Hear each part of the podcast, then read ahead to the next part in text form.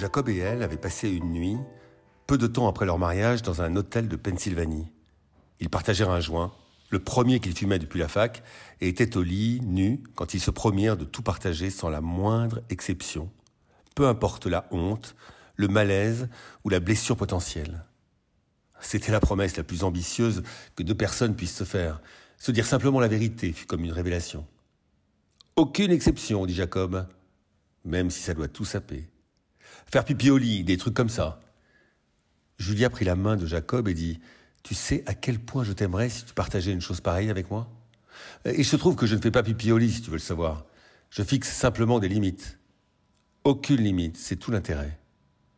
Même les expériences sexuelles passées, Jacob avait posé la question parce qu'il savait que c'était son point le plus vulnérable et donc le terrain sur lequel un tel partage devait les amener.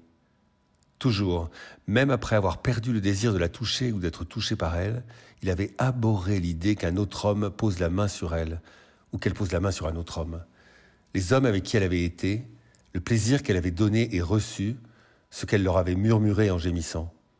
Il ne souffrait d'aucun complexe dans les autres domaines, mais avec le magnétisme qui force à revivre sans cesse un traumatisme, son cerveau était irrésistiblement poussé à l'imaginer en train d'avoir des relations sexuelles avec d'autres hommes. Que leur avait-elle dit Qu'elle lui avait dit aussi? Pourquoi de telles récurrences lui paraissaient être le comble de la trahison? Bien sûr que ce serait douloureux, dit-elle, mais ce que je veux, ce n'est pas de tout savoir sur toi, c'est que tu ne me caches pas quoi que ce soit. Alors je ne te cacherai rien. Moi non plus. Ils se passèrent le joint plusieurs fois, se sentant courageux, encore jeune. Qu'est-ce que tu me caches en ce moment? lui demanda-t-elle presque avec insouciance. En ce moment, rien. Mais tu m'as déjà caché quelque chose? Donc je suis. Elle rit.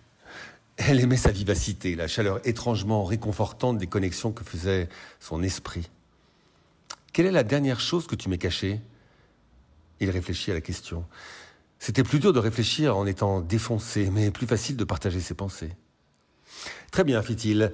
C'est un petit truc de rien du tout. Dis-les-moi tous. Ok.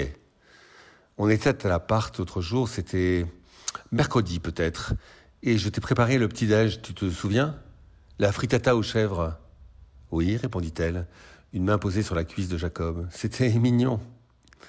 Je t'ai laissé dormir et je t'ai discrètement préparé le petit-déj.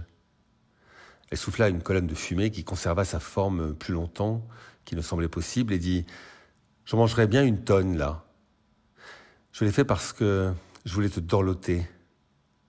C'est l'impression que j'ai eue, remarqua-t-elle en remontant la main sur sa cuisse, qui le fit bander. Et j'ai soigné la présentation dans l'assiette, cette petite salade sur le côté. Comme au resto, dit-elle, prenant sa bite à pleine main. Et après ta première bouchée, euh, oui, c'est pas pour rien que les gens se cachent parfois des choses.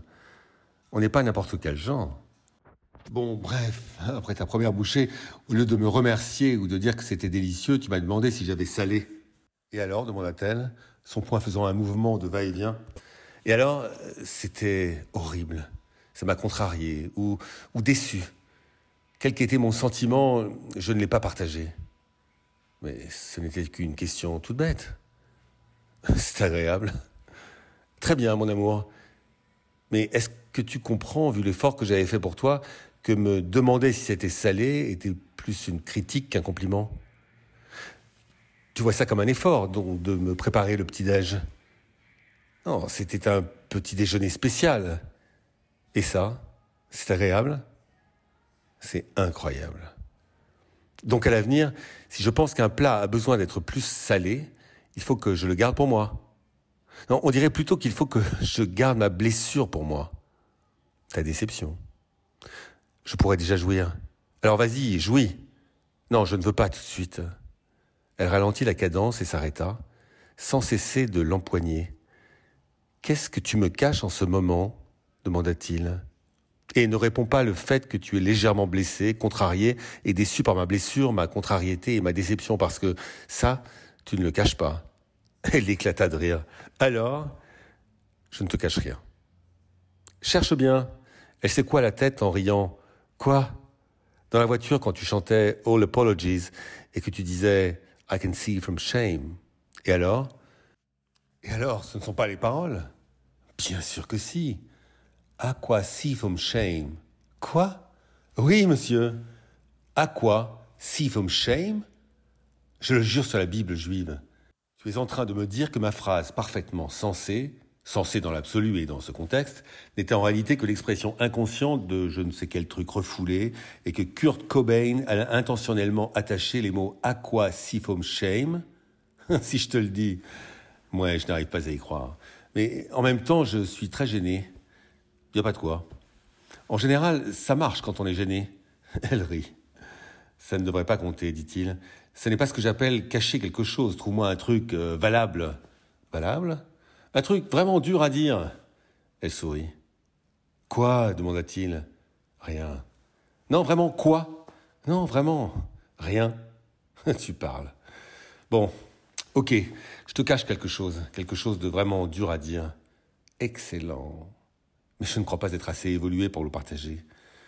Tu n'es pas un dinosaure, que je sache. Elle enfonça le visage dans un oreiller et fit les ciseaux avec les jambes. Ce n'est que moi, dit-il. Bon, soupira-t-elle. Bon, d'accord. Allongés là, défoncés, nos corps nus, je viens d'avoir un fantasme. Il tendit instinctivement la main entre ses jambes et s'aperçut qu'elle mouillait déjà. Dis-moi, je ne peux pas. Bien sûr que tu peux. Elle rit. Ferme les yeux, ce sera plus facile. Elle ferma les yeux. Non, dit-elle, ce n'est pas plus facile. Peut-être que si tu fermes les tiens, il ferma les yeux. J'ai un fantasme, je ne sais pas d'où ça vient, je, ne sais pas pourquoi je l'ai. Mais tu l'as Oui Dis-moi. J'éprouve un désir. Elle rit de plus belle et enfouit le visage sous le bras de Jacob. Je veux écarter les jambes et que tu me regardes là, en bas, jusqu'à ce que je jouisse.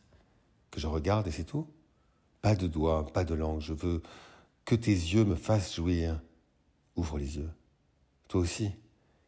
Il ne dit pas un mot et ne fit pas un bruit. D'une main ferme, mais pas trop, il la fit rouler sur le ventre. Il avait l'intuition que ce qu'elle voulait impliquait l'impossibilité pour elle de le voir pendant qu'il la regardait, que cette ultime sécurité soit abandonnée elle gémit pour lui faire savoir qu'il ne se trompait pas. Il descendit le long de son corps, il lui desserra les jambes, puis les écarta un peu plus. Il approcha son visage si près qu'il sentait son odeur. Tu me regardes? Oui. Tu aimes ce que je vois? Je veux ce que je vois. Mais tu n'as pas le droit de le toucher. Je ne le toucherai pas. Mais tu peux te branler tout en me regardant. C'est ce que je fais. Tu veux baiser ce que tu regardes? Oui. Mais tu ne peux pas. Non. Tu veux me toucher pour voir à quel point je mouille? Oui. Mais tu ne peux pas. Mais je vois. Mais tu ne peux pas voir à quel point je suis étroite quand je m'apprête à jouir.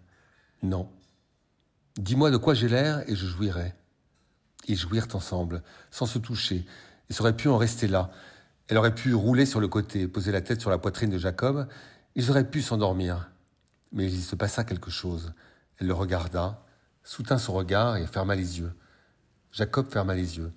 Ils auraient pu en rester là, ils auraient pu s'explorer mutuellement au lit, mais Julia se leva pour aller explorer la chambre. Jacob ne la vit pas faire. Il savait qu'il ne fallait pas qu'il ouvre les yeux, mais l'entendit. Sans rien dire, lui aussi se leva. Ils touchèrent le banc au pied du lit, le bureau et le porte-stylo, les glands de la tâche du rideau. Il toucha le judas, elle toucha l'interrupteur qui actionnait le ventilateur au plafond, il posa la main sur le dessus tout chaud du minibar. Elle dit Tu as du sens pour moi. Il dit Toi aussi. Elle dit Je t'aime vraiment, Jacob, mais s'il te plaît, dis simplement Je sais. Il dit Je sais, et tâtonna le long du mur, le long des tentures accrochées au mur, jusqu'à l'interrupteur du plafonnier. Je crois que je viens d'éteindre.